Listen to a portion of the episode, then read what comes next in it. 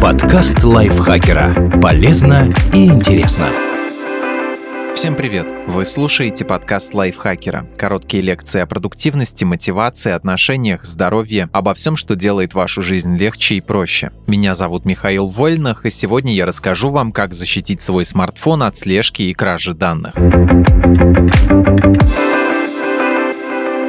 Смартфонах много всего важного. Документы, банковские приложения, рабочие переписки, приватные фото, контакты и другая информация, которую мошенники могут использовать в своих целях. Добавьте к этому слежку со стороны глобальных корпораций, которые фиксируют ваши запросы в браузере, онлайн-покупки и лайки, и получится впечатляющее досье. Отказаться от применения смартфона и некоторых приложений вряд ли получится, но можно попробовать снизить риски утечки. Наши советы с этим помогут. Настройте блокировку смартфона.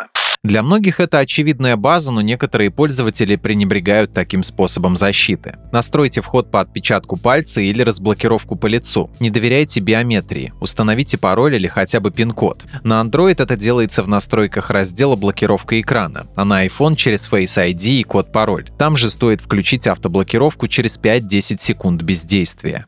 Контролируйте права приложений.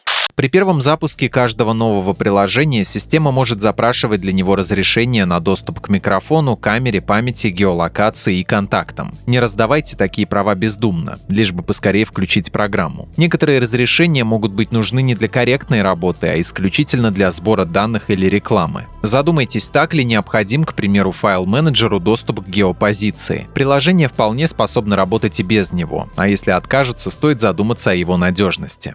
Установите антивирус. Современные версии мобильных ОС имеют встроенные средства защиты от зловредного ПО, но отдельный антивирус точно не помешает, если вы боитесь шпионских программ и часто что-то скачиваете. Особенно это актуально для открытой Android. Можно обратить внимание на Avast Mobile Security, Norton Mobile Security или McAfee Mobile Security. У каждого из них свои плюсы и минусы, но главное, что они постоянно обновляют базы вредоносного ПО, а значит шансы найти новый троян у них высоки. McAfee Mobile Security есть и для iPhone, хотя набор функций отличается от Android-версии из-за ограничений и закрытости системы iOS. Впрочем, как еще одна линия защиты от фишинга и других кибератак, программа может быть полезна. Используйте менеджеры паролей. Оптимально, когда для каждого сайта, приложения и аккаунта установлен уникальный сложный пароль. Запомнить их все едва ли возможно. Записывать в блокнот ненадежно. В этой ситуации выручат менеджеры паролей, которые будут шифровать все ваши сложные комбинации символов и прятать их за мастер-паролем. Выберите мессенджер со сквозным шифрованием по умолчанию. Чатах мессенджера может храниться немало конфиденциальной информации. Фотографии документов, сканы рабочих договоров, нюцы. Пересылать все это лучше через надежный и защищенный сервис, поддерживающий сквозное шифрование. Такое шифрование не даст другим программам и третьим лицам получить доступ к вашим данным. То есть ваше сообщение по пути к адресату точно никто не перехватит, а видно оно будет только участникам переписки. Это важнейший показатель безопасности для мессенджера. Такой тип защиты поддерживают, например, Signal и Viber, где сквозное шифрование шифрование как в личных чатах, так и в групповых включено по умолчанию. Защитите свою электронную почту. Чтобы оградить свой ящик от злоумышленников, можно использовать защищенные почтовые сервисы, расширения и утилиты для шифрования, а также обязательно активировать двухфакторную аутентификацию. Используйте приложение-блокировщики.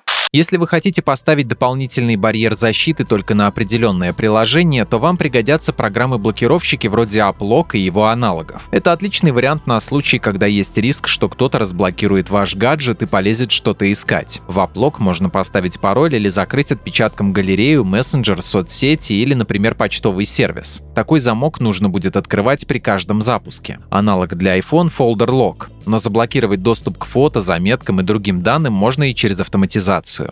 Отключайте Bluetooth и Wi-Fi, когда не используете.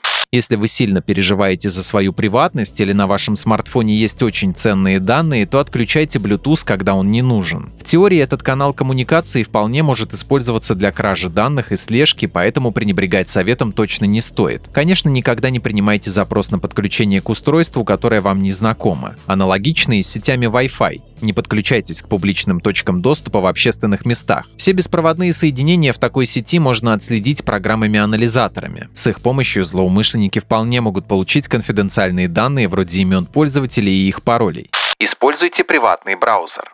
Чтобы сохранять конфиденциальность веб-серфинга, стоит перейти на приватный браузер, который убережет от таргетированной рекламы и назойливого внимания поисковиков. На Android таких немало. Выбирайте любой с учетом своих поисковых сценариев. Те же Firefox Focus, InBrowser и DuckDuckGo доступны и на iOS.